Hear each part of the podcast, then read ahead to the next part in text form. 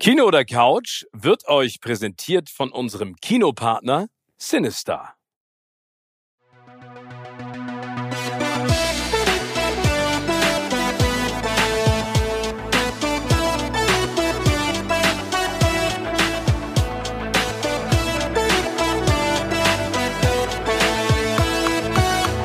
In meinem Podcast Kino oder Couch treffe ich jede Woche prominente Menschen aus den unterschiedlichsten Bereichen. Egal ob aus dem Sport, Musik, Kino, Serien oder Entertainment Business. Und gemeinsam sprechen wir über spannende Filme, Serien und das Leben. Und es wird die alles entscheidende Frage gestellt, Kino oder Couch.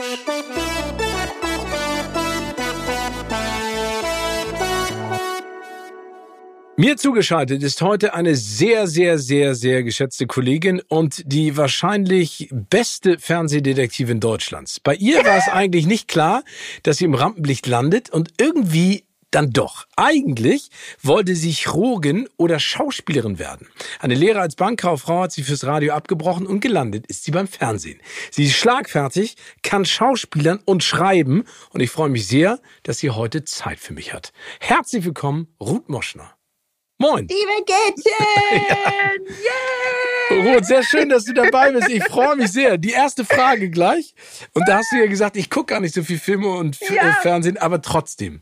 Gibt es denn einen Film, der dich geprägt hat in deinen jungen Jahren? Äh, ja, den gibt es natürlich auf jeden Fall. Also äh, als du mich gefragt hast, ob ich äh, Lust hätte, da mal mitzumachen, äh, macht man sich im Vorfeld natürlich Gedanken. Also den Film, den ich äh, wirklich ge, ge, gebinged und ge 5000 Mal gesehen habe, auswendig mitsprechen kann, ist Pulp Fiction. Oh! wow! ja.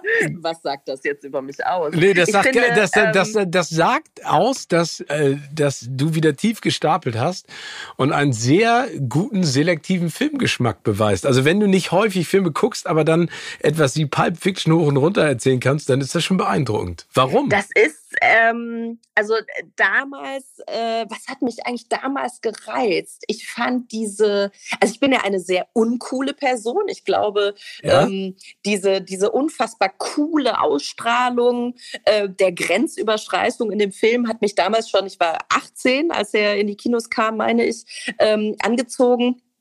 Und äh, natürlich auch diese unfassbare Selbstironie von John Travolta, äh, den man ja noch so mit äh, Saturday Night Live und eben diesem unfassbaren Tanzvermögen und der Sexiness im Hinterkopf hatte. Und dann äh, taucht er da als schmieriger, mega assi, uncooler Gangster-Typ auf und verkackt halt ein Ding nach dem anderen. Ich meine, da sind ja so unfassbare Szenen in diesem Film.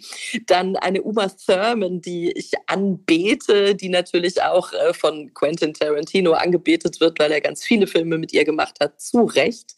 Ähm, einfach sensationelle Figuren, sensationelle Dialoge, ein Timing, äh, oh, also wirklich gnadenlos gute Unterhaltung. Und ich habe den lustigerweise, wurde der irgendwann mal nachts äh, letztes Jahr wiederholt. Und ich habe es mir wieder angeguckt. Und dachte so, man kann den immer noch gucken. Es ist immer noch, es ist so kultig, obwohl dieses Wort ja so blöd ist, eine Kultfilm. Nee, aber der, ich finde, der, ähm, der hat ja, also ich finde es oh. total berechtigt, dass du sagst kultig, weil das ist ja eine Art Episodenfilm, die so noch nie da gewesen war, in seiner Brutalität, in seiner Tollpatschigkeit, in seiner Aggressivität ja auch, ne? Also die, ich, meine, es gibt so viele Szenen, über die man sich unterhalten kann, was du gerade schon angesprochen hast, der coole John Travolta, der mit Samuel L. Jackson über über Big Macs redet, ne? Oder oder ja. äh, ne? Und dann auch diese Szene mit mit Ving Rames und Bruce Willis, die da in diesem äh, Kerker eingeschlossen werden. Ja. Und es ist, es ist wirklich total absurd. Aber, finde ich ja großartig. Aber hast du denn auch andere Quentin Tarantino-Filme gesehen oder war das der, wo du gesagt hast, okay, mehr brauche ich nicht? Nein, natürlich nicht. Also ich habe natürlich dann auch äh, Reservoir Dogs äh, gesehen, äh, der ja eigentlich vor Pulp Fiction, meine ich, gemacht ja. wurde, aber noch nicht so erfolgreich war. Also der Durchbruch, meine ich, von Quentin Tarantino ist schon ähm, Pulp Fiction gewesen. Dann natürlich Kill Bill, äh, Teil 1 und 2, ähm, mit einer unfassbar geilen Musik, einer sensationellen Daryl Hannah ja. als Bösewichtin. Oh mein Gott. Oh, darf ich also, dir dazu eine Geschichte erzählen zu Daryl Hannah? Sehr gerne. Ich habe, das war, wie lange ist das her jetzt? Zwei, nee, vier, fünf, 24 Jahre. Da war ich knackige 25. Da mhm. war ich bei den Filmfestspielen in Cannes und war auf einer äh, hab da gedreht für MTV und bin auf einer Aftershow-Party gelandet und hab Daryl Hannah kennengelernt. Geil.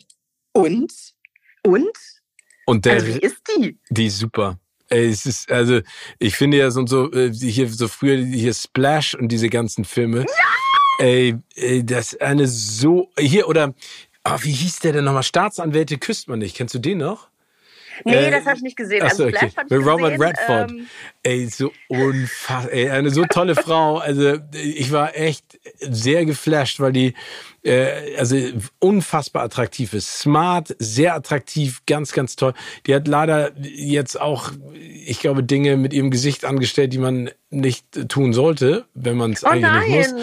Aber ähm, damals äh, bildschön. Aber egal. Äh, äh, lassen wir das Thema. Okay, aber den, den hast aber du dann auch von der Art her, ne? Ich, ja. finde, ich finde, die hat ja, das ist ja so eine Schauspielerin, die wirklich auch Tiefe zu haben scheint. Ich habe da ja. immer so ein bisschen Angst, solche Leute kennenzulernen, weil dann wechselst du, nicht, dass ich ständig solche Leute kennenlernen würde, aber so, ich stelle mir dann immer so vor, wenn du die dann kennenlernst oder so Musikerin oder sowas und dann wechselst du zwei, drei Leute, zwei, drei Sätze mit denen und dann ist halt einfach nichts dahinter, nichts, nur flach. Und, und sie, also man merkt schon bei ihr so diese Tiefe, also dass sie schon, also da ist was da Absolut. Ja, ja, absolut. Nein, also das ist, aber man sagt das ja ganz häufig, never meet your idols, ne? Also Leute, die du toll ja. findest. Aber auf der anderen Seite, da ist es dann ja auch so, ich glaube, man muss das manchmal dann so ein bisschen ähm, sich auch vor Augen führen. Das sind ja auch nur Menschen. Wenn die einen Kacktag haben, haben die einen Kacktag und dann strahlst du das ja auch je, aus jeder Pore aus. Und wenn dann irgendjemand dich nervt, dann ist es auch immer ein bisschen schwierig. Aber oder es gibt die Leute, die du für extrem smart hältst und dann triffst du den und denkst so, oh Gott du ja. Gott, was ist denn da passiert?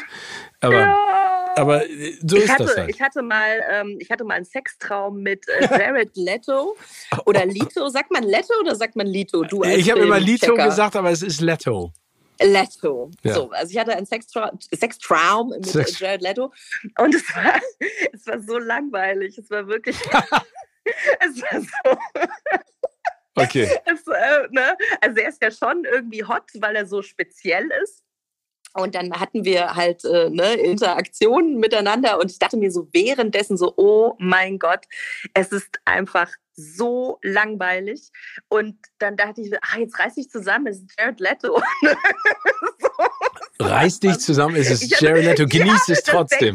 Das denke denk ich mir in meinem Traum, ne? so total bescheuert. Ich hatte noch einen anderen Sextraum mit einem äh, Promi. Halleluja, äh, was ist jetzt, denn da äh, los, den Ruth? ich jetzt aber nicht äh, erwähnen darf, weil der äh, sehr in Ungnaden gefallen ist. Ähm, weil er nicht äh, gut zu Frauen ist, offensichtlich. Aber also das war mein James erster. Franco. Nein, oh Gott, die Liste ist so lang, ne? da kannst du schön ja, lange raten. Ja, da kann, okay, äh, die Initialien sind M.M. Und das war aber, das war tatsächlich äh, guter Sex in meinem Traum. Ah, okay, M.M. Ja. Äh, ein internationaler ist, Schauspieler. Nicht Schauspieler, doch. So. Nein, der hat sogar auch geschauspielert und er wurde aufgrund seiner Schlagzeilen jetzt auch rausgeschnitten aus der Serie, in der er mitgemacht hat. Aber eigentlich ist er kein Schauspieler von Hauptberufs wegen. Oh, ey, da, da, ich stehe total auf dem Schlauch. Und das, jetzt, ich bräuchte jetzt Ruth, die Detektive neben mir, damit ja, sie ja, anhand der Initialen das aufstellen kann. Okay. Also, ähm, also ich will den Namen nicht nennen, ehrlich gesagt, weil ich will, ich will diesen Menschen überhaupt keinen Fokus Nee, dann bieten wir keinen also, von so, dann Mr. M und M. Ich kann, ich kann noch zwei Hinweise geben. Äh, sein Name äh, kombiniert äh, Amerika in seiner schönsten und in seiner schrecklichsten Form. Es ist ein Künstlername und ja. hat am 5. Januar Geburtstag. Oh, sag mal. Wieso? Oh, ich bin jetzt gerade. Oh, jetzt hast du mich ange, angepiekt. Also der, das Schönste. Und Bülent, Bülent ja. hat in der allerersten Masked Singer Show einen von ihm gecoverten Song gesungen. Ach so, okay, also ein, ein Ma Mark. Okay, Ma Steven, jetzt wissen es alle außer dir. Ja, genau, ey, das ist echt unangenehm. Gut, wenn, wenn, wenn ihr es rausgefunden habt, Marilyn Manson. Nennen, weil, wie gesagt, ich, äh, wir wollen den Namen nicht okay, nennen. Okay, gut. Weil, ah, okay. äh, ja, ich finde. Ähm, ja, der hat, der hat auch in American Horror Story, glaube ich, hat er mal mitgespielt. Aber, und da egal. wurde er jetzt rausgeschnitten ja. tatsächlich, ja. wegen der. Aber das bringt uns gleich, ohne den, den Namen dieser Person ja. zu nennen, ähm, äh, zu deiner Lieblingsserie. Gibt es eine Lieblingsserie? Ähm, ja, es gibt tatsächlich ganz viele Lieblingsserien von mir. Also so aus meiner Kindheit äh, wäre das Twin Peaks. Oh. Absolute riesen, riesen, riesen Fan. Ähm, das und, war auch damals ähm, unfassbar. Das war auch bei uns oh. auf dem Schulhof ähm, oh. äh, Gesprächsthema Nummer eins. Das fand ich auch echt beeindruckend. Kyle McLachlan. Kyle McLachlan, ne? Ja. Also ich sag mal Kyle McLachlan. Sagst ja. du McLachlan? Ja, ey, aber da, das ist ja bei den Namen, da kannst du im Prinzip das nur was falsch sagen. Aber wir den wissen ja, wen wir auch meinen. auf Instagram, der ist, der ist sehr lustig. Also den finde ich äh, ganz, ganz äh, witzig. Das ist aber auch so interessant, ne? wie bei äh, Quentin Tarantino, Uma Thurman ja ganz oft vorkommt in den Filmen, dass ja Kyle McLaughlin ganz eng mit David Lynch, schon wieder so ein komischer Nachname, ja. ähm, äh, zusammengearbeitet hat bei Dune und äh, genau. bei, bei, vielen, vielen anderen, äh, hier Lost Highway, bei Mulholland Drive ist er, glaube ich, nicht dabei, ne? Aber ähm, nee, ja, nee also weiß ich nicht, aber glaube ich nicht momentan vom Gefühl ja. her. Aber sag mal, hast Und du denn dann du, auch die Neuauflage du, gesehen, oder? Das wollte ich dich gerade fragen. Äh, ich, ähm, also ich habe, ich habe sie zu Hause. Ja. aber ähm, ich habe ehrlich gesagt, ich habe nach den ersten drei Folgen dann aufgehört, weil ähm, also ich will ja nicht spoilern, ich glaube, es ist offiziell, dass, dass äh, ja Agent Cooper Bob ist quasi und das ist so ein bisschen, ich möchte das eigentlich gar nicht sehen. Also es ist schon sehr, also nicht, dass Twin Peaks irgendwie äh, sehr geordnet abgelaufen ist, aber man hat zumindest so ein paar Sachen verstanden und konnte da irgendwie emotional irgendwo andocken, aber ähm, also die Neuauflage habe ich irgendwie immer noch nicht so richtig hingekriegt, mir das anzugucken. Nee, ich glaube auch, äh, also das muss jeder für sich selber entscheiden. Aber was ist, es gibt so, so Serien, also und dazu zählt Twin Peaks einfach total, die passten perfekt in die Zeit. Mhm. Ne, von der Machart, vom Thema her, auch von der Mysteriosität. Und ich weiß nicht, das ist ja genauso wie Sex in the City äh, Reunion oder Friends die Reunion. Ich weiß nicht, ob man das machen muss, weil ich mit den Serien eine andere Zeit verbinde. Weißt du, was ich meine? Ja, ich weiß, was du meinst. Wobei, also ich meine, so die, die Grundthematik, äh, was so hinter verschlossenen Türen einer Vorstadtromantik abgeht, fand ich, finde ich, könnte man heute ja auch erzählen. Also heute wahrscheinlich noch mehr denn, denn je. Aber es war natürlich damals revolutionär, weil man ja. damals ja erstmal, also es war ja so die erste Mainstream-Serie, die dieses Thema so richtig angegriffen hat und daraus Entertainment gemacht hat. Also mal und dann eben noch diese Parallelhandlung mit der, mit der Mystery-Geschichte noch dazu. Aber so, dass das, das Hauptthema war ja extrem realistisch ja. letztendlich. Ne, ich finde die auch und super. Aber ja, ich, ich Sex in the City fand ich, fand ich damals schon komplett surreal und äh, ich, ich weiß gar nicht, es läuft wahrscheinlich fantastisch äh, wegen der Schuhe. Ähm, nee, es lief da, super. Ich glaube, ja. jetzt ist ja, ich glaube, jetzt ist das. Es gab ja auch ähm, zwei Filme, glaube ich, von Sex in the City. Ich glaube, jetzt ist ja. es. Äh, nicht mehr relevant in der Hinsicht, ne? Aber, aber spannend, Twin Peaks, aber ein, ein sehr bewundernswerter Film- und Seriengeschmack, meine liebe Ruth. nee, und, und jetzt, und jetzt wird es wahrscheinlich so ein bisschen trivialer, ähm, was ich wirklich, also ich glaube, fünf oder sechs Mal komplett durchgeguckt habe, war ähm, Alias. Nee. Und äh, Lost. also oh. beide von J.J. Äh, Abrams. Ähm, mit einfach äh, ganz klar erklärbar äh, super Frauenfiguren. Also Jennifer Garner bin ich aber sowas von rauf und runter verliebt. Ja, die ist auch äh, toll. Wusstest oh. du, dass Franka Potente angeboten bekommen hatte, ähm, äh, Alias zu machen, nachdem Nicht Jennifer dann. Garner keinen Bock mehr hatte? Ja, hat sie erzählt in diesem Podcast, muss ich dazu sagen. Ähm, und er hat es abgesagt, weil sie verliebt war äh, und Berlin nicht verlassen wollte. Auch oh. spannend, ne? Okay. Ja, aber äh, muss man sich ja. auch so entscheiden, ne? Aber, ja, ähm, aber eine tolle Serie. Finde ich auch. Finde ich auch. Und ähm, Lost fand ich auch sensationell. Aber bei Lost, wie gesagt, ich, da gibt's ja große Streitereien drüber. Das Ende ist einfach ja. meiner Ansicht nach eine Vollkatastrophe.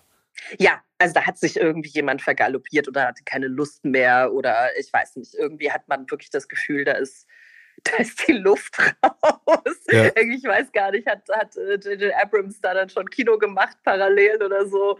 Ähm, das war, dachte ich auch so, ach komm, da hätte man sich schon noch mal ein bisschen Mühe geben können. Ja, aber ich glaube, da, da hatten ehrlich gesagt die Produzenten, hatte ich so das Gefühl, komm, wir quetschen da jetzt alles raus, was wir können. Die Serie ist so erfolgreich, wir mhm. bringen dieses Produkt aus bis zum Ende, bis es nicht mehr geht, aber haben keinen Plan. Das ist, wie, wie gesagt, das habe ich auch schon häufig gesagt, ist wie ein Buch lesen, ne? Und du bist irgendwie, weißt es, tausend Seiten dick und bei Seite 995 bist du voll drin und denkst du, warte mal, in fünf Seiten ist das ja zu Ende. Wie wollen die das ja. denn jetzt zu Ende bringen? Und dann kommt so ein absurdes, sind alle von Aliens gefressen worden. Und denkst du, what, was soll das? Und das fand ich, das hat genervt einfach. Ja, und das haben sie ja bei Alias, haben sie es ja irgendwie besser hingekriegt. Das waren sie ja sehr versöhnlich und ja. irgendwie, ich war zufrieden. Also es war so, okay. Es war okay. Nee, genau, okay. es war okay. so. Bist du denn Team Kino oder Team Couch? Ah, Team Couch, das tut mir so leid. Nee, wieso musst du nicht ja. leid tun? Also, weil, weil du nicht gerne ins Kino gehst, weil, weil du dich da äh, auch nicht privat bewegen kannst? Also, weil du bist ja auch bekannt. Ja, ich bin ja ein riesen Hollywood-Star und jeder erkennt mich auf der Straße, genau das wird sein. Nein, äh. aber nein, also du, äh, also gut, da muss man ja dazu sagen, dass, dass man dich auf jeden Fall kennt.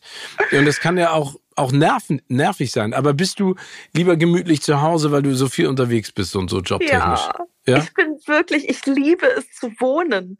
Also ich bin einfach wirklich total gerne zu Hause und, und äh, genieße dann da äh, einfach ja meine Annehmlichkeiten.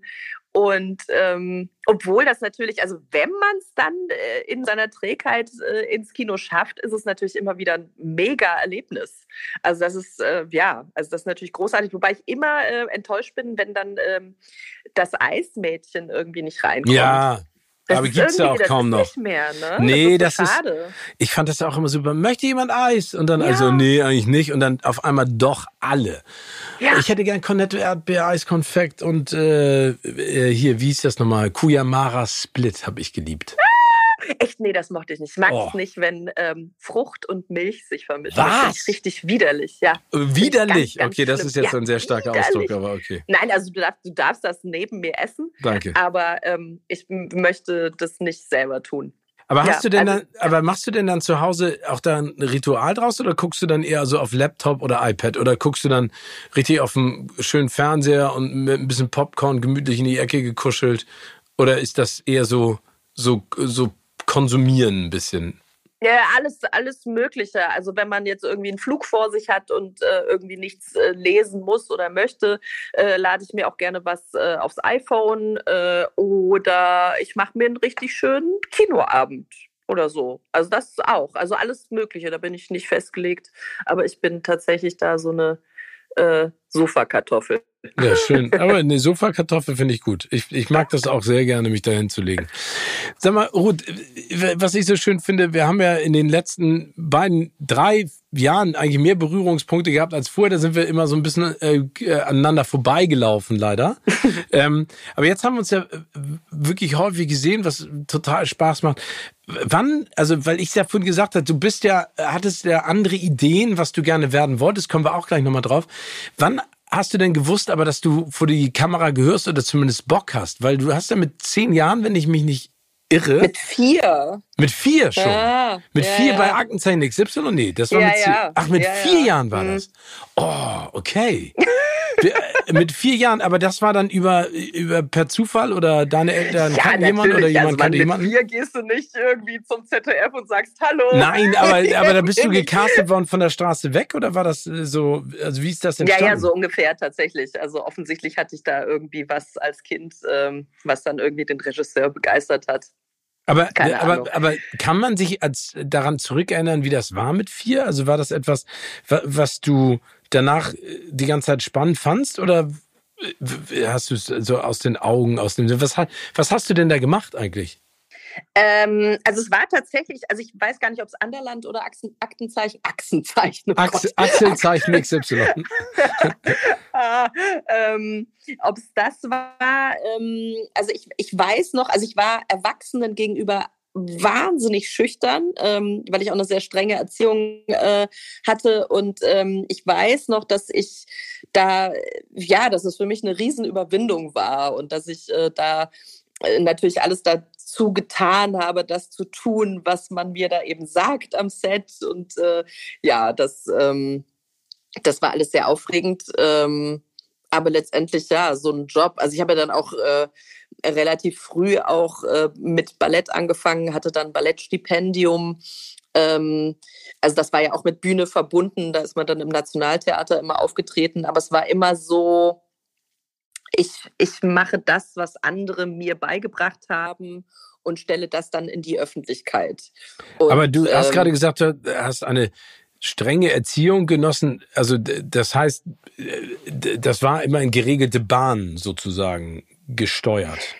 Also das äh, war schon so, dass die, die Krümel nichts zu sagen hatten, wenn die Erwachsenen reden. Also das, okay. äh, ja, also daher war das so, also war es für mich ein großes Learning, äh, mich dann auch irgendwann mal äh, zu emanzipieren und ähm, dann war, also ich trage ja den Namen meiner Großmutter, meiner verstorbenen Großmutter, die ähm, damals äh, auch Schauspielerin werden wollte und äh, die aber eben aufgrund der äh, Rassengesetze in Deutschland äh, nicht arbeiten durfte. Sie hat, sie hat am Max-Reinhardt-Seminar in Wien ähm, Schauspiel studiert und hat dann auch von Otto Falkenberg persönlich eine Empfehlung bekommen, aber ähm, ja, als Konnte. Jüdin durfte man eben nicht äh, arbeiten.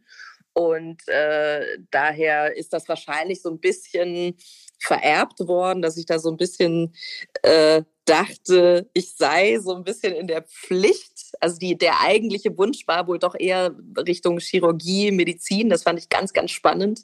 Ähm, also so die zwei Seelen in der Brust. Und ich bin super froh, dass äh, dass es mit der Schauspielerei nicht geklappt hat und dass ich dann Moderatorin geworden bin, weil das mir wesentlich mehr liegt und mir ja viel mehr äh, zurückgibt im Sinne von ja eben so die Challenges, die man da so hat. aber aber warum? Also hast du gemerkt, dass dass in andere Rollen schlüpfen dir schwerer fällt, als du selbst zu sein? Also war das die Problematik? Ähm, Gute Frage. Also man kriegt ja so, ich meine, weiß nicht, dir werden wahrscheinlich auch immer so ab und zu irgendwelche Gastrollen angeboten. Dann darf man da mal so reinschnuppern in dieses Business. Ähm, das macht auch mal Spaß, so ein, zwei Tage, wirklich sich so in das Team reinfallen zu lassen, in dieses große Gebilde an ganz vielen Elementen. Ähm, aber also für ich für mich finde, als Moderatorin kannst du viel mehr Gastgeberin sein und eben viele Dinge mehr beeinflussen und mehr von dir selber da reingeben und eben auch sagen, Mensch, und da versuche ich diese Charaktereigenschaft von meinem Gast mehr hervorzuheben oder äh, ja, also ich, ähm, ich kann mehr mehr zusammenköcheln. Weißt du, was ich mhm. meine? Also das, das macht mir mehr Spaß. Also natürlich kriegst du wahrscheinlich auch mehr auf den Deckel im Direkten, aber ähm, das ist ja, aber ja, das ist ja immer so. Ich glaube, schöner. es ist auch viel einfacher ja. mittlerweile, ähm, jemanden zu verurteilen und schlechte Kritik auszusenden. Und du machst es ja auch spannenderweise immer publik, vor allen Dingen durch die sozialen Kanäle, was da mittlerweile alles für einen Scheiß kommt. Also es geht ja nicht nur von, von wirklich unter der Gürtellinie Kritik bis hin zu sexueller Belästigung, muss man das mhm. ja so nennen. Ne? Also was, was äh, dir und Kolleginnen ja auch widerfährt, was ich so unfassbar schlimm finde.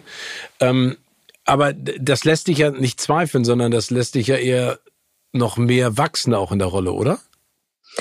Naja, also man lernt natürlich auch, äh, wobei ich muss anders anfangen. Also der ähm, äh, Küppersbusch, den ich sehr schätze, äh, hat mal gesagt, wenn man so eitel ist, sich den Applaus von 3000 Leuten abzuholen, muss man eben auch äh, stark genug sein, sich die Buchrufe von 3000 Leuten abzuholen. Mhm.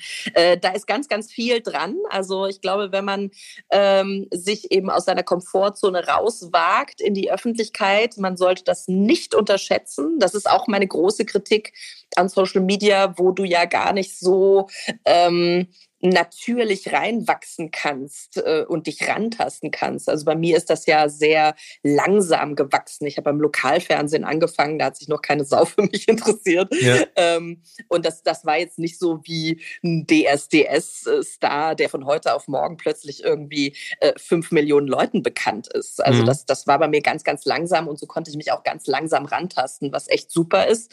Und ähm, man lernt dann natürlich auch, und ich glaube, das kann man auch aufs analoge Leben von jedem und jeder übertragen, dass diese, diese unfassbar, dieser übertriebene Hass ja überhaupt nichts mit dir zu tun hat, sondern meistens eben mit den Leuten, die das schreiben. Weil ich mir immer denke, also das, was mir hilft in solchen Augenblicken, ist immer zu sagen, würde ich oder würden meine Freundinnen sowas machen, sowas hm. schreiben? Ähm, nein, würden sie nicht. Und das sind Menschen, die ich schätze. Ja. Äh, Sehr gut. Und daher ähm, ist es immer, also ich versuche mir dann immer die Leute vorzustellen, die so unfassbar einsam, frustriert und unreflektiert äh, ihr Dasein fristen, in, in so einer Verzweiflung sind, dass sie dass sie ernsthaft diese Grenze überschreiten und einer wildfremden Person etwas mitteilen und eben auch ähm, deren äh, Zerstörung in Kauf nehmen würden. Also egal, ob es jetzt emotional oder sonst was. Also ich bin, ich stehe ja mit beiden Beinen im Leben, ne? Aber ich meine, wir haben ja auch Fälle äh, von, von öffentlichem Mobbing, die in Suizid enden. Ja. Und ähm, es gibt ja auch, also ich meine, wir sprechen ja nicht nur von irgendwelchen Dickpics, sondern es gibt ja auch Fake-Pornofilme.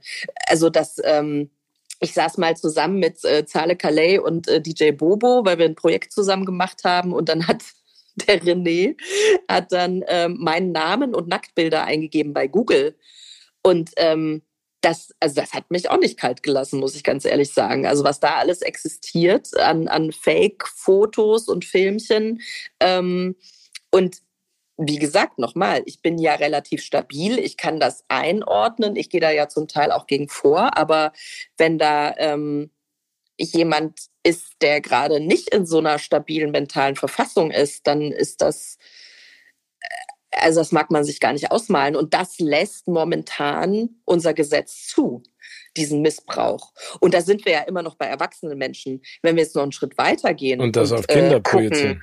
Ähm, dass, das, dass da Eltern sind, die ihre Kinder in den intimsten Momenten ins Netz stellen und Pädophilen ausliefern. Und du kannst mir nicht erzählen, dass es den Leuten nicht bewusst ist. Die nehmen das in Kauf. Ähm, da, das ist dann für mich wirklich das, das Ende der Fahnenstange. Das da gebe ich dir hundertprozentig recht. Ich glaube, das größte Problem ist einfach, dass das also mittlerweile wissen wir ja alle, was es für Plattformen gibt und für Möglichkeiten. Aber ich finde es, ich finde es auch erschreckend, dass da politisch nichts gegen getan wird in irgendeiner Art und Weise.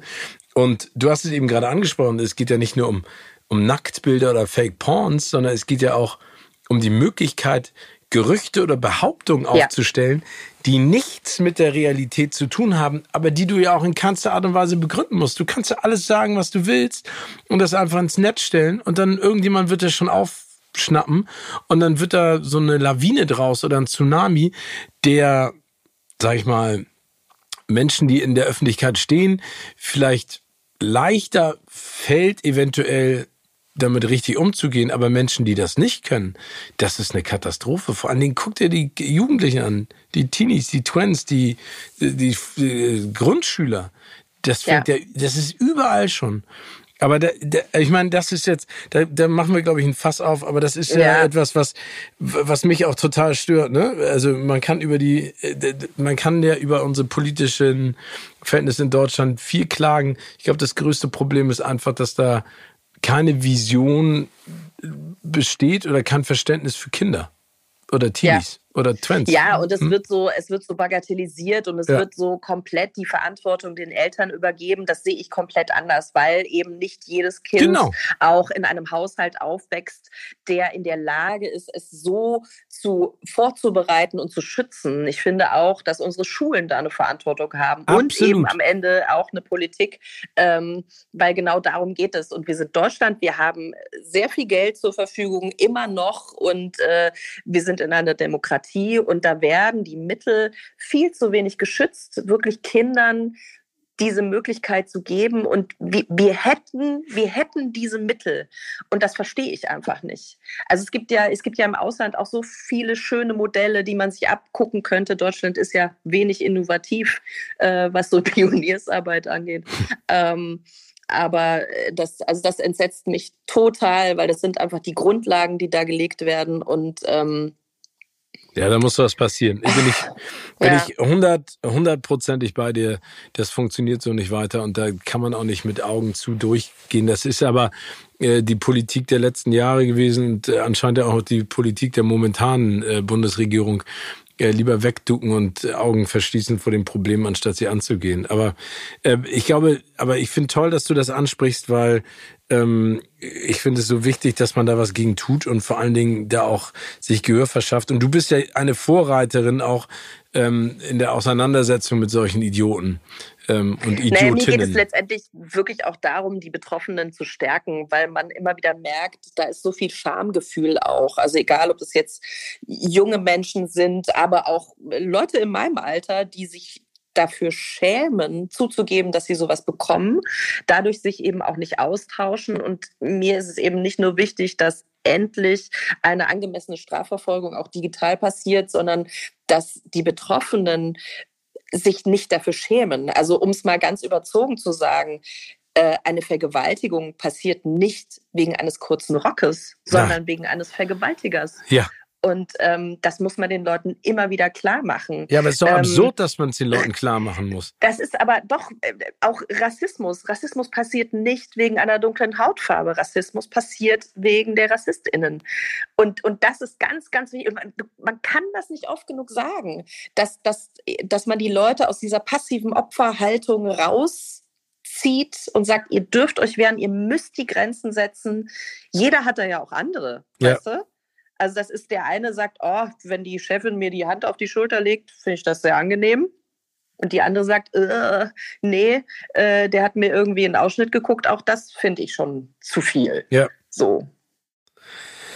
Es ist die Sensibilisierung und es ist das Gespräch ja. darüber zu diesem Thema. Und ich glaube, das ist einfach wichtig, dass man da, dass man da offen mit umgeht, drüber spricht und vor allen Dingen, und das hast du ja vorhin auch gesagt, dass man von sich selber auch die Rückschlüsse zieht. Ne? Also dass man also das ist ja dieser äh, klassische Spruch, äh, man sollte andere Menschen so behandeln, wie man auch gerne selber behandelt wird. Und ja. ich glaube, dass kein Mensch äh, sich selber rassistisch beleidigt oder sich selber äh, physische Gewalt antut. Ähm, deswegen ist, aber wie gesagt, aber es ist ein, ein, ein komplexes Thema, aber ich finde gut, dass du das zur Sprache bringst und auch darauf äh, aufmerksam machst und das sollten viel mehr Menschen tun, auf jeden Fall. Mhm. Gut, komm, springen wir noch einmal ein bisschen zurück. Yes. Weil, weil ähm, also mit vier Jahren bei Aktenzeichen XY, mhm. war denn in der, in der Schulzeit hattest du da, du, mein, du hast gesagt, du warst schüchtern mit Erwachsenen, aber warst du denn ähm, eine extrovertierte äh, Klassenkameradin? Ähm, also ich war tatsächlich immer äh, Klassensprecherin und schon an der einen oder anderen Stelle Wortführerin, interessanterweise. Eigentlich schon im Kindergarten, dass wenn da einer eben äh, gedisst oder gemobbt wurde, da habe ich mich sofort äh, davor gestellt und habe eine Ansage gemacht, weil das für mich schon immer nicht ging. Kommt das ähm, denn aus deinem Elternhaus? Also ist das etwas oder auch was deine, was deine Großmutter dir mitgegeben hat, ähm, weil du ja auch darüber gesprochen hast, dass, dass sie einen Traum hatte, den sie nicht verwirklichen durf, durfte? Na, meine Großmutter hat, äh, ist ja leider sehr früh gestorben mit Anfang 30. Äh, die habe ich nie kennengelernt. Ach so, okay. Ähm, aber äh, nö, das ist, also äh, ich, ich glaube tatsächlich, dass das äh, ein, ein Geschenk ist von oben, von wer auch immer da mhm. oben ist. Ähm, Und äh, daher, ja, das ist äh, eine, eine Gabe, glaube ich, gewesen, auch mal den Mund aufzumachen, wenn es unangenehm ist. Äh, und dafür bin ich aber auch sehr dankbar. Und äh, ja, manchmal nervt es. Erhalte dir das. Ja. Das, das kann man ja immer nur so, wieder oh, Du musst jetzt nicht zu allem was sagen, aber äh, so dieses, ähm, es ist ja auch so ein bisschen großkotzig, äh, wenn man irgendwie ständig die Welt retten möchte. Nee, ist nicht großkotzig. naja. Überleg doch mal, wenn viele Menschen die Welt retten würden, dann wäre es vielleicht ein Ticken einfacher. Das ist ja manchmal äh, schwierig, wenn man da allein auf weiter Flur ist und irgendwie keine Helfershelfer hat, ne? Ja, wobei, also ich finde grundsätzlich immer so, was du vorhin so schön gesagt hast, bei sich selber anfangen und vor der eigenen Tür kehren, ist, glaube ich, der sinnvollere Weg. Ähm, und äh, dann, dann eben mal gucken. Aber äh, ja, wie war die Frage? Ach so, ja, dann nee, also so unter, unter Gleichaltrigen äh, ging das eigentlich doch, ja. Also da konnte ich mich, glaube ich, ganz gut integrieren. So. Mhm. Also wenn man sich Wobei ich ja lustigerweise ja. durch den Sport äh, hatte ich ja doch immer so ein bisschen so eine Sonderfunktion, weil ich ähm, ja so selten zu irgendwelchen Partys konnte. Ich habe ja nachmittags bin ich dann ja immer zum Ballett und äh, daher war da immer relativ wenig äh, Freizeitmöglichkeit.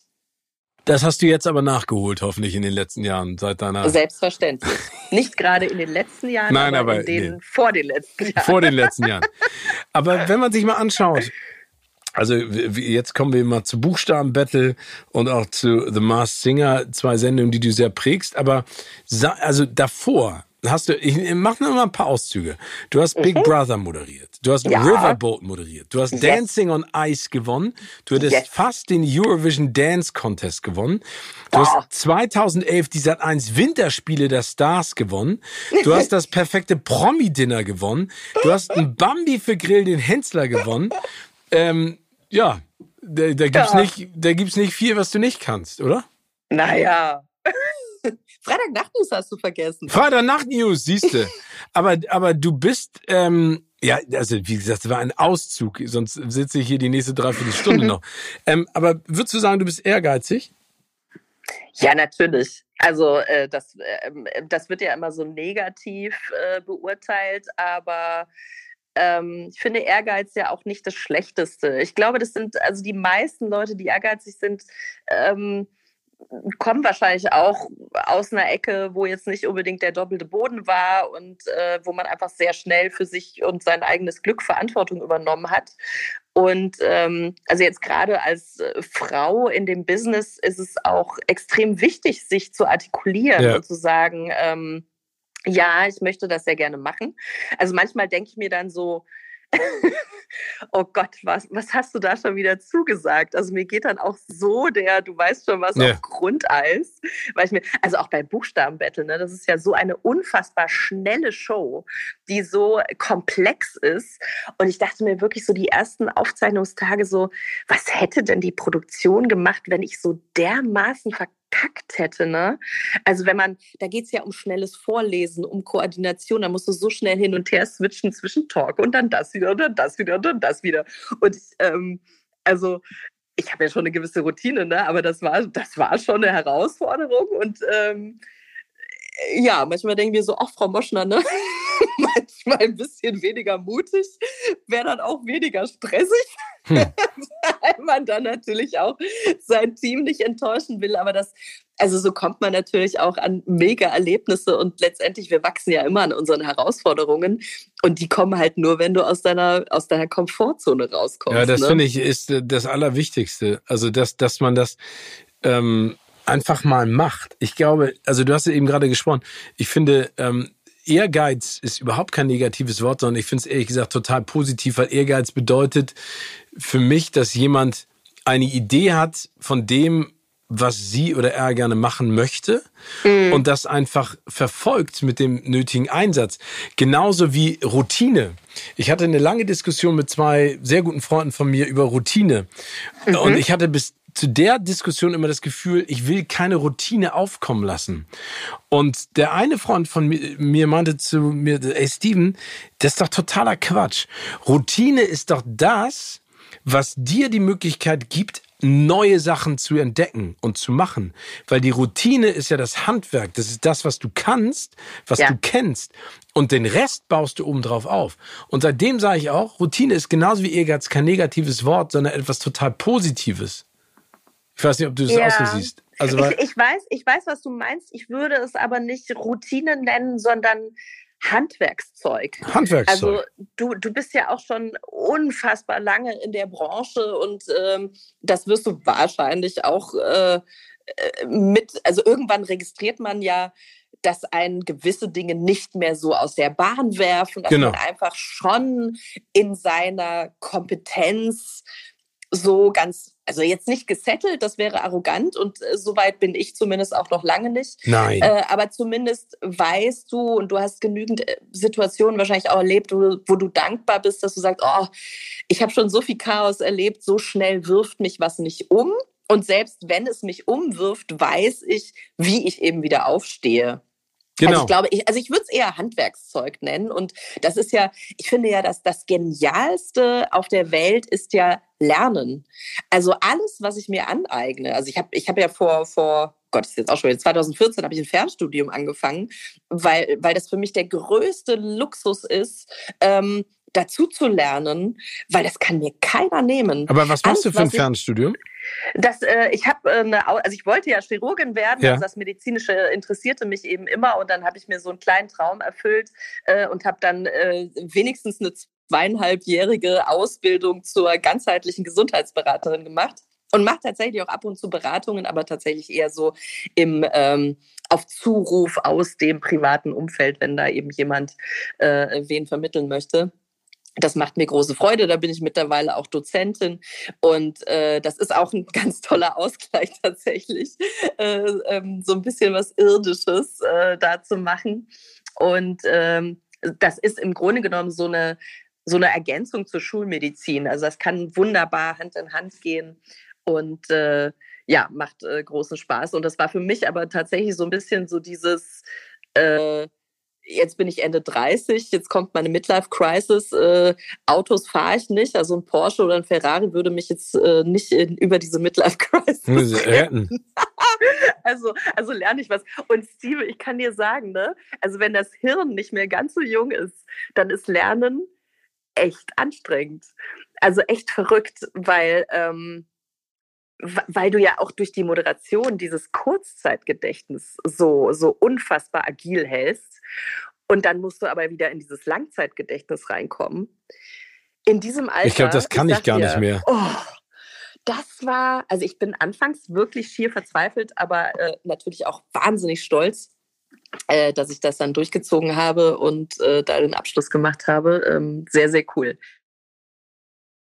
von den Sendungen, über die wir gerade gesprochen hast, ähm, was war das Coolste, dass du da für eine Show lernen musstest und durftest? Also war es das, äh, keine Ahnung, das super Kochen? War es das äh, äh, Schlittschuhlaufen? Also gab es da irgendwas? Also Schlittschuhlaufen war für mich was Besonderes, weil äh, ich das ja als Kind wegen des äh, Ballettstipendiums nie durfte. Und äh, das hat mich aber trotzdem wegen dieser harten Trainingseinheiten sehr an meine Kindheit natürlich erinnert. Ähm, und diese, diese Entwicklung, die man da eben macht, ähm, also kann ich nur jedem raten, egal ob es jetzt Dancing on Ice oder Let's Dance ist, das ist einfach äh, ein, eine ganz besondere Zeit.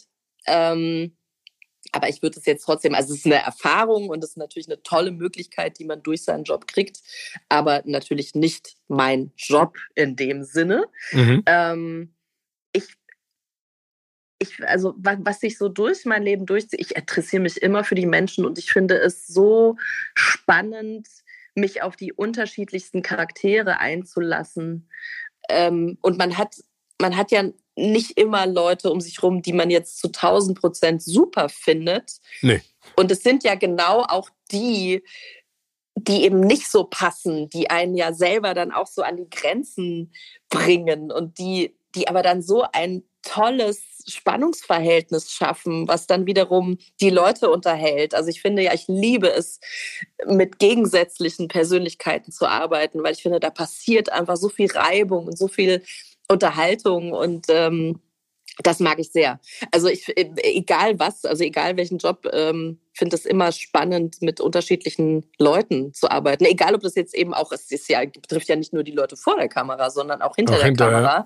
Ähm, weil man da ja auch merkt, so, äh, warum verursacht der oder die jetzt das in mir? Das bringt mich ja auch schon weiter, wenn ich da reflektiere und gucke, wie man da zu Rande kommt. Und äh, oft rufen die dann ja nochmal was in einem hervor, was, was einen dann vielleicht sogar noch besser und ausgefeilter macht. Weißt du, was ich meine? Das stimmt, also nee, das so ist ja, Entwicklung. Die, ja, nee, Reibung ist ja ganz wichtig.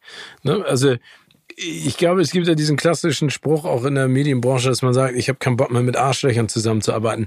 Das habe ich auch nicht mehr, aber ich habe trotzdem Lust, mit Menschen zusammenzuarbeiten, die mich fordern, herausfordern, ja. anderer Meinung sind. Und da äh, schließe ich Arschlöcher aus, weil äh, die sind einfach doof. Ja, klar. also gesagt, gibt, ne? die Kategorie gibt es natürlich ja. auch, ne? aber, aber so dieses es gibt ja nichts Langweiliges, als wenn alle sich einig sind. Das stimmt. Aber du bist ja im Prinzip, wenn man, wenn ich das mal so sagen darf, eine richtige Entertainerin, weil du moderierst, du mhm. schauspielerst und naja. Du bist auch eine, eine Buchautorin, ja, aber. Das stimmt. Ne, also, ja. was macht dir denn am Schreiben so viel Freude, dass du das so gerne machst? Also Schreiben ist tatsächlich ein Grundbedürfnis von mir. Also wenn ich, äh, wenn ich irgendwelche Gedanken habe, die müssen aufs Papier gebracht werden, die müssen da raus und dann, dann sehe ich auch klarer. Und ähm, das ist essentiell. Also das ist wie Atmen, wie Essen, wie Trinken. Das äh, ist ganz toll. Also vielleicht liegt es auch daran, dass das halt komplett ohne jegliche Abhängigkeit passiert. Ja, also dass es im Prinzip frei von äußeren Einflüssen ist, ne? dass du ja. das zu Papier bringst. Aber das ist, das ist ganz spannend. Meine, meine Mutter ist ja ähm, Journalistin und ähm, ich habe das immer bewundert, mit was für einer, ja, mit was für einer Präzision, aber auch mit was für einer Klarheit sie Interviews zusammenfassen konnte. Oder sie hat jetzt zum Beispiel eine Ausgabe geschrieben für äh, Willi will's wissen. Ähm, mhm. Frag doch mal nach dem Tod, ne? Also was ist der Tod? Mhm. Und ähm, ich, äh, ich lieb die dafür. Ne? Die hat auch früher Interviews gemacht ähm, äh, mit be bekannten Persönlichkeiten. Und äh, ich finde es ich, ich find's toll. Ich habe diese, diese Gabe, äh, leider glaube ich nicht, also Dinge kurz und prägnant zu schreiben. Und das äh, finde ich toll. Das finde ich eine, eine schöne, schöne Sache, wenn man das kann. Und wenn man sich da so frei macht wie du. Hat sie dich mal interviewt? Nee. Das ist, das ist, eine, das ist eine spannende Frage. Nee, hat sie noch nie gemacht. Hat sie nicht gemacht. Nee. Ich weiß gar nicht, ob sie weil, Bock drauf weil hatte. Äh, weil ihr es vermieden habt oder, oder weil ihr nicht auf die Idee gekommen seid? Ehrlich gesagt, wo du es gerade sagst, wir sind, glaube ich, nicht auf die Idee gekommen. Ach, verrückt. Ja, es liegt so nah, ne? Eigentlich könnte man das wirklich mal, das könnte man wirklich mal machen. Ich habe nur so eine Angst, weil meine, meine Mutter ist sehr, sehr äh, straight, also im positiven Sinne. Die tut dann auch, äh, äh, fragt dann auch da, wo es weh tut. Aber das ist ja das Schöne an ihr. Ich meine, sie kennt Ja, gut, aber ich meine, sie ist ja wahrscheinlich Vollprofi. Also sie würde ja dann Steven Gätchen den Fernsehstar interviewen und nicht naja, die Fernsehstar nicht, aber den äh, Sohn, weißt du? Ja, ja, aber, aber das ist eine spannende Frage, muss ich immer vorschlagen. Ja, das ist, das ist echt lustig. Ja, das ist eine geile Idee, Ruth. Na, nicht schlecht. Nee, aber, aber finde ich toll, dass du dich da, dass du dich da auch sozusagen ähm, äh, siehst und findest und dass dir das auch so eine Freude machst. Aber das Interessante ist ja, also was du alles für Interessen hast und auch für Sachen, die du machst. Und ich habe noch mal eine Frage zu Mars Singer, weil äh, ich bin echt gespannt, wie du auf diese ganzen Sachen kommst. Aber du hast dann noch eine weitere Leidenschaft. Und das ist die Ernährung. Also ein ganz wichtiger ja. Baustein äh, für all das, was wir tun und hoffentlich auch lange tun dürfen. Weil du bist, ich hoffe, ich sage das jetzt richtig, ausgebildete Fachberaterin für holistische Gesundheit und Ernährung und Mikronährstoffcoach. Ist das richtig? Ja, das auch noch. Äh, ja, das ist richtig. Genau, ja. das war eben besagtes äh, Fernstudium, was ich mir gegönnt habe, plus eben dieser Zusatzqualifikation noch, weil ich das äh, auch nochmal ganz ähm, interessant finde. Ähm, Aber was ist denn holistische Ernährung? Also was, was ist das genau? Wir, wir gucken uns sowohl die mentale als auch die körperliche Verfassung gleichzeitig an, weil ähm, man kann das an Hormonen immer ganz gut erklären. Wenn du Stress hast, schüttet dein Körper zum Beispiel Cortisol aus über die Nebennieren. Und das wiederum hat so viel Einfluss auf deine Verdauung, auf dein Wohlbefinden, auf äh, unterschiedliche äh, Fitness, Schlafen und so weiter und so fort. Das heißt, ein ein negativer Gedanke kann durchaus auch spürbare körperliche Konsequenzen haben. Also das klingt jetzt sehr brutal und mhm. überzogen. Mhm. Natürlich äh, geht es in unserer Gesellschaft oft eher um diese chronischen Belastungen, weil wir eben uns nicht mehr trauen oder es uns nicht mehr leisten, genau hinzugucken. Ähm, und das finde ich das Spannende und sehr, sehr sinnvoll. Also wenn jemand zu mir kommt, äh, was weiß ich, mit einer ähm, chronisch entzündlichen Darmerkrankung, dann gucke ich mir eben nicht nur seine Laborwerte und seine Diagnose und seine Gewohnheiten an, wie was er so zu sich nimmt, sondern eben auch, was er tut, was macht er beruflich, wie fühlt er sich, was hat er für ein Umfeld, äh, wie lebt er, welche Situationen äh, bringen ihnen so ein bisschen aus der Bahn? Und wie kann man dann diesen Menschen dahingehend unterstützen, was kann man eben eher weglassen? Äh, das ist immer so der unangenehme Part bei so einer Beratung. Ich hatte neulich auch wieder eine gemacht. Ähm, da ging es auch um eine Autoimmunerkrankung. Und äh, als ich so die Liste schrieb, da ist so, oh Mann, die Arme, ich bin gerade nur so am Verbieten und weglassen. Aber da ging es eben auch, es geht momentan so ein bisschen darum, auch diese Auslöser zu finden. Die Trigger und, Points. Äh, ja, genau, so diese, diese Trigger Points, äh, sowohl eben im mentalen als auch im körperlichen. Und äh, das, äh, ich halte das für fast gleichwertig, muss ich ganz ehrlich sagen. Also du kannst natürlich, äh, wenn du abnehmen willst, kannst du mal auf das oder das verzichten. Bei einer Ernährungsumstellung nimmt letztendlich jeder ab. Aber es geht ja darum, die Ursache zu finden. Und die ist in den meisten Fällen, also zum Beispiel was, was ähm, zu viel Körpergewicht äh, angeht, äh, also außerhalb des gesundheitlichen Rahmens, ist auch immer ganz wichtig dazu zu sagen, ähm, hat es ganz, ganz oft äh, psychische Ursachen. Und da äh, müssen die Leute eher ran. Aber ist das also denn die, etwas, diese Betreuung mache ich da natürlich nicht. Ich bin keine Psychologin, ne? aber man kann dann natürlich sagen, das, das würde ich empfehlen. Es gibt natürlich auch, ähm, auch Übungen, äh, äh, die man machen kann, die ich empfehlen kann. Aber ähm, gibt. Äh, natürlich sollte der ein oder andere eben dann auch äh, sich professionelle ähm, psychologische Hilfe suchen. Aber ist das denn etwas, was du, weil du ja vorhin gesagt hast, äh, dieses Studium war für dich einfach wichtig, weil du weil, weil dir die Thematik unfassbar viel Spaß macht und vor allen Dingen ähm, ja auch äh, einfach dich da selber wieder herauszufordern. Aber ist das denn für dich ein Plan B, wenn du irgendwann sagst, ich habe keinen Bock mehr auf Fernsehen, oder ist es einfach etwas, was du parallel immer gerne machst? Gute Frage. Das ist echt, also ich, ich habe natürlich da auch eine persönliche Geschichte ähm, also ich äh, habe ja eine ganz, ganz schwere Geburt gehabt. Ich äh, bin Neurodermitikerin gewesen, was ich äh, durch eine Ernährungsumstellung ähm, wegbekommen habe. Äh, und so, dass das ein oder andere äh, die Herausforderung, mit der ich mich da so in meinem Leben beschäftige. Also das ist natürlich auch ein persönliches Thema, was mich dazu gebracht hat. Mhm. Aber es macht mir schon auch echt super viel Spaß. Und lustigerweise ähm, kommen wir da zur Parallele Mars Singer, weil egal, ob ich eine Beratung mache oder bei Mars Singer sitze, ich gucke auf die Details und manchmal findest du eben genau das zwischen den Zahlen heraus, was dich dann auf die Lösung bringt. Okay. Also, also liegt es dir sozusagen im Blut, diese unfassbaren Hinweise zu finden und dann auch miteinander in Assoziation zu bringen und dann daraus eine, eine, eine Diagnose zu bauen. Ja, also wahrscheinlich. Also äh, tatsächlich so dieses genaue Hinhören und genaue Hingucken äh, habe ich äh, natürlich während meiner Ausbildung äh, verstärkt äh, trainiert. Und man guckt tatsächlich anders. Wobei ich, äh, also ich meine, das journalistische, ich glaube, deine Mutter wäre auch super beim Mars Singer. Ja, glaube ich auch. Ich glaube, die hätte ne? viel Spaß. Hat, hat die eine gute Trefferquote? Ähm, also bei Mars Dancer ist sie ausgestiegen, weil sie hat gesagt, dafür ist sie zu alt. Aber bei Mars Singer, da ist sie schon dabei. Ich meine, die kennt natürlich jetzt auch viele also Ute Lemper und sowas, ne? Das wäre auf jeden ja. Fall was für sie gewesen. Ähm, die, die, die jüngeren Semester sind dann nicht mehr so unbedingt ihr, ihr Ding. Obwohl sie komischerweise da auch viele kennt. Aber das ist ja spannend. Also, das heißt, du hast es auch so ein bisschen selbsttherapeutisch gemacht. Hat sich das denn auch alles, also, ist dein Lebensstil denn, also bist du da so streng wie als Beraterin? Mm, nein, natürlich nicht. Also äh, BeraterInnen sind die schlimmsten. mhm. Aber vielleicht kommt es einem auch so schlimm vor, weil man natürlich weiß, was passiert, wenn man das eine oder andere zu sich nimmt. Äh, du machst es halt mit im vollem Bewusstsein und nicht unter Einfluss irgendwelcher Werbespots mhm. oder sowas.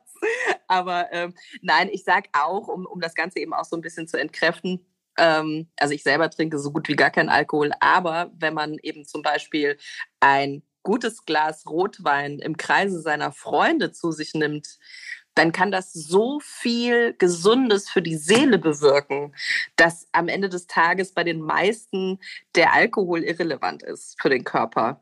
Also es geht ja auch darum. Das so Körperbewusstsein und Gefühl, ne? Ja, bewusst genießen und, und auch, also ich meine, ich bin ja großer Schokoladenfan. Also ich, wobei Schokolade ja auch Benefits hat ohne Ende, aber ähm, Was, das, ist also, deine Lieblingsdunkle Schokolade? Ja, selbstverständlich. Ich ja. bin total Team dunkel. Das kann gar nicht dunkel genug sein. Ich liebe es. Achso, so mit, äh, mit 98 Prozent Kakaoanteil. Ja, das kann ich mir tatsächlich auch geben. Das ist. oh, aber das finde ich schon hardcore. Oh, manchmal, ne? Ja? Ich liebe es. Oh. Ich liebe es.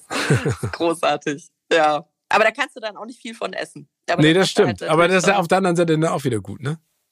Das stimmt. Ja. Ich würde gerne mal, äh, wenn ich ein kleines Spielchen mit dir spielen darf, Ruth, würde ja. ich gerne mal deine Ferndiagnosefähigkeiten als Ernährungsberaterin prüfen. Oh Gott. Also ich nenne dir jetzt einfach mal zum Spaß ein paar Promis und du sagst mir, mhm. was du denen kochen würdest und warum. Ja, okay. wollen wir es mal versuchen? Wir starten mhm. mal mit Olli Welke. Oh. Oh. ähm, ja, also Olli Welke würde ich tatsächlich, also ähm, jetzt, also nicht, was ich raten würde, sondern was ich ihm kochen würde, ja, genau. weil er es gerne isst. Ne? Ja, genau. Ja, äh, dann würde ich sagen Königsberger Klopse. ja. äh, schön mit so einer herrlichen Kapernsoße und äh, noch irgendwie, was isst man dazu? Irgendwie Kartoffelpü oder sowas in der Richtung. Ja. Ähm, und, und dazu, rote Beete. ja? Ja, ein bisschen rote Beete ah. gibt es da immer zu.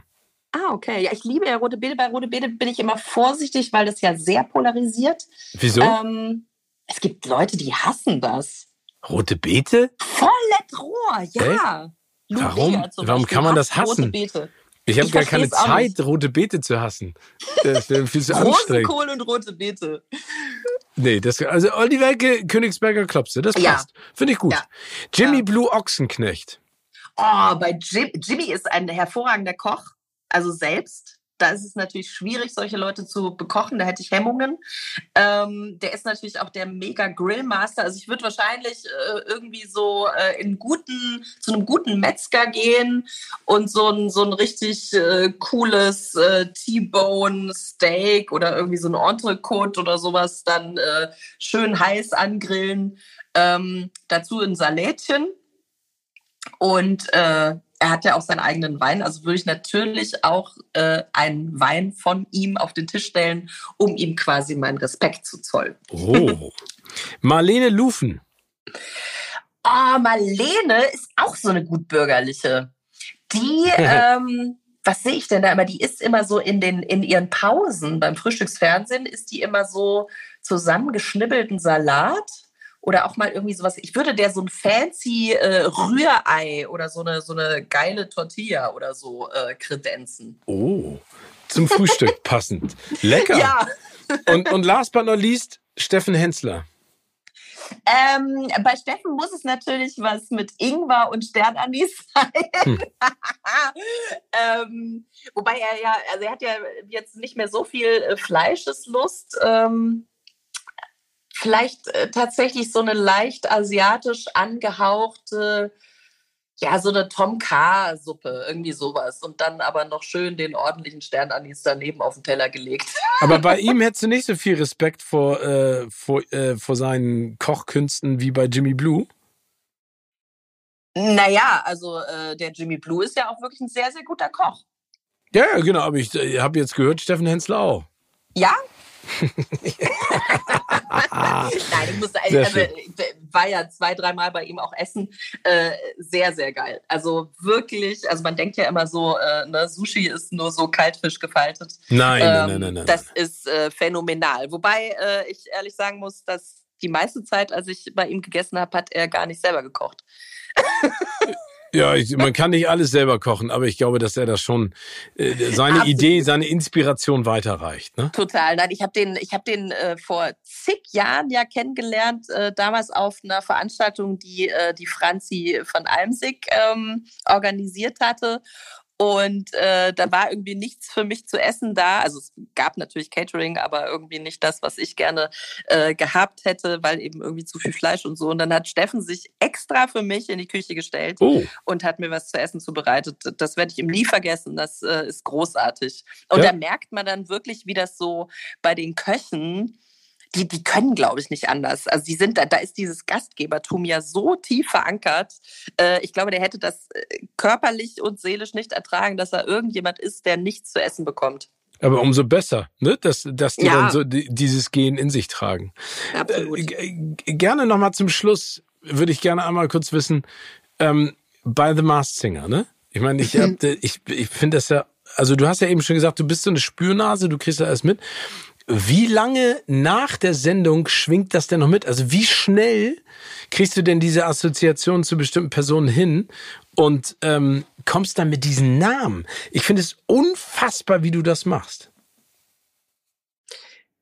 Äh, also du, du meinst jetzt so, also nach so einer Live-Show kann ich nicht schlafen. Kannst also du nicht schlafen? Nicht, wie es dir ging. Also konntest, kannst du dann sofort irgendwie. Nee, ich habe ja in meinem Alter weg? auch senile Bettflucht. Das wird dann immer noch viel schwieriger. Aber nee, nee, das kann ich so und so nicht. Also das, das schaffe ich nicht. Ich kann danach auch nicht ähm, einpennen. Aber ich glaube es, also ich finde es so Wahnsinn, mit was, mit was für Ideen du da kommst. Also äh, das heißt, du du googelst danach und guckst nochmal in dein Telefonbuch und vergleichst nochmal. Ja, also ich denke, ich denke mir ja schon so im Vorfeld so, wer könnte dem Format so positiv zugetan sein, dass äh, er oder sie da mitmachen würde oder wollen würde. Ähm, dann wären natürlich irgendwelche äh, Produktionspläne oder Tourpläne gedeckt. Oh wow, okay. Ähm, also muss natürlich dann auch realistisch sein. Äh, wobei, ich meine, wir wissen ja beide, was unsere Produktion so alles an Tricks drauf hat. Ja. Also äh, ne, man kann ja wirklich auch niemandem da irgendwas glauben. Ähm, und äh, ja, also nach, nach so einer Live-Show gucke ich mir das alles nochmal genau an und äh, höre genau hin und äh, denke dann so, dann hast du irgendwie so eine Eingebung von einem Namen und dann werden nochmal die Indizien überprüft, ob das passen könnte. Äh, die Stimme noch fünfmal angehört und äh, ja, also also wenn die Kriminalpolizei Deutschland noch ähm, jemanden sucht, ein Prof, eine Profilerin, ja. dann, äh, also ich glaube, dann wärst ich glaube, du würdest so viele Verbrechen aufdecken, das wäre der Wahnsinn. Aber ich weiß nicht, ob das, ob dir das Spaß machen würde. Aber ich, ich habe da zeitweise neben dir gesessen und gedacht, wie, wo, wo kommt das her? Ich habe noch nicht mal den Hinweis verstanden. Ach komm, du hast das super gemacht, Steven. Du weißt ganz genau, dass ich dir das jedes Mal gesagt habe, dass du das so sensationell Ach, machst. Und vor allem, ich meine, so die ganzen Namen, die du dann wiederum hast aus dieser Schauspielerinnenriege, ne? Also das, das, die habe ich ja alle gar nicht so auf dem Schirm. Also da muss ich mich dann selber immer wieder dran erinnern. Ja, ja, natürlich, die sind, äh, das kannst du ja aus dem FF. Ja, aber so was. Also, aber hallo, ich möchte gerne ich mein, eine kleine Anekdote von Behind the, äh, Behind the Scenes äh, präsentieren. Und zwar nach The Masked Dancer, nach der ersten äh, Folge als ähm, dann äh, Ute Lemper sozusagen äh, demaskiert wurde, ja. haben wir im Nachhinein eine kleine Na Nachbesprechung gehabt und da saßt du auch und dann meinten die ProducerInnen, ja, das war doch ganz klar, also dieser eine Hinweis, vier Sterne am Himmel stehen für ihre vier Kinder und du so, ja, logisch, logisch, ne? Und dann meinten sie auch, also, ja, wir wussten, Ruth fällt das sofort auf. Ich dachte mir so, vier Sterne, vier Kinder, wovon redet ihr? Also, wie gesagt, ähm, nur, also danke nochmal, dass du, dass du mich da auf ein Podest hebst, auf das ich nicht gehöre, aber es macht mir trotzdem sehr viel Freude. Nee, nee, nee, das machst du schon gut hier. Also, äh, ne, das ist schon, lass dir das mal sagen. Danke dir. Meine liebe Ruth, zu guter Letzt eine Frage. Ja. Ähm, welcher Filmtitel würdest du sagen, passt aktuell perfekt zu deinem Leben? Kannst du ja auch oh. einen ausdenken. Gott. Oh Gott. Pulp Fiction. nee, nein, das hat ja mit meinem Leben nicht so wirklich was nein, zu tun. Nein, nein, nein, finde ich es ja, find ja so wahnsinnig spannend. Äh, nee, gar nein, nein, nicht. Also, nee, nee, der Filmtitel. Der Film selber muss nichts damit zu tun haben. Ach so. nee, nee, deswegen meine ich nicht Pulp Fiction. Nein, das, nein. Oh, völlig überfordert. Keine Ahnung. Also es gibt ja, es gibt ja das Buch Ruth in der Bibel. Ähm, oh, okay. Wobei das ja tatsächlich eine Migrationsgeschichte ist. Ähm, äh, ist gut. Frage. Ist gut. Aber äh, ja, aber am Ende des Tages, ne, ähm, also ich mochte ja als Kind meinen Namen nicht, weil er eben so, so selten und ungewöhnlich ist, aber äh, Ruth kommt ja aus dem Hebräischen und heißt Freundin. Und ähm, das äh, wäre natürlich schon erstrebenswert. Also Freundschaften sind für mich einfach extrem wichtig und eben auch Freundschaft zu geben ist mir sehr, sehr wichtig. Und das, also das wäre vielleicht ein erstrebenswerter Filmtitel. Sehr schön. Ich meine, eine der größten und tollsten Frauen, also neben dir natürlich, ist, ja. äh, ist Ruth Bader Ginsburg, die ich ja ähm, äh, absolut vergötter. Ja. Und da gibt es auch eine ganz tolle Doku, kann ich jedem nur ans Herz legen, ja. wer sich dafür interessiert. Also insofern, wir nennen es einfach Ruth. Yes! Das ist doch super. meine liebe Ruth, meine liebe Ruth, äh, thank you so much. Vielen Dank äh, für deine Zeit und für das schöne, äh, inspirierende, spannende Gespräch. Und ich hoffe auf ein baldiges Wiedersehen und bleib gesund. Ja, ebenso, ebenso. Vielen, vielen Dank, lieber Steven. Gut, vielen, vielen Dank. Das war wirklich toll. Und auf bald. Ja, dir auch. Alles Liebe. Bis bald. Tschüss. tschüss, tschüss. Tschüss.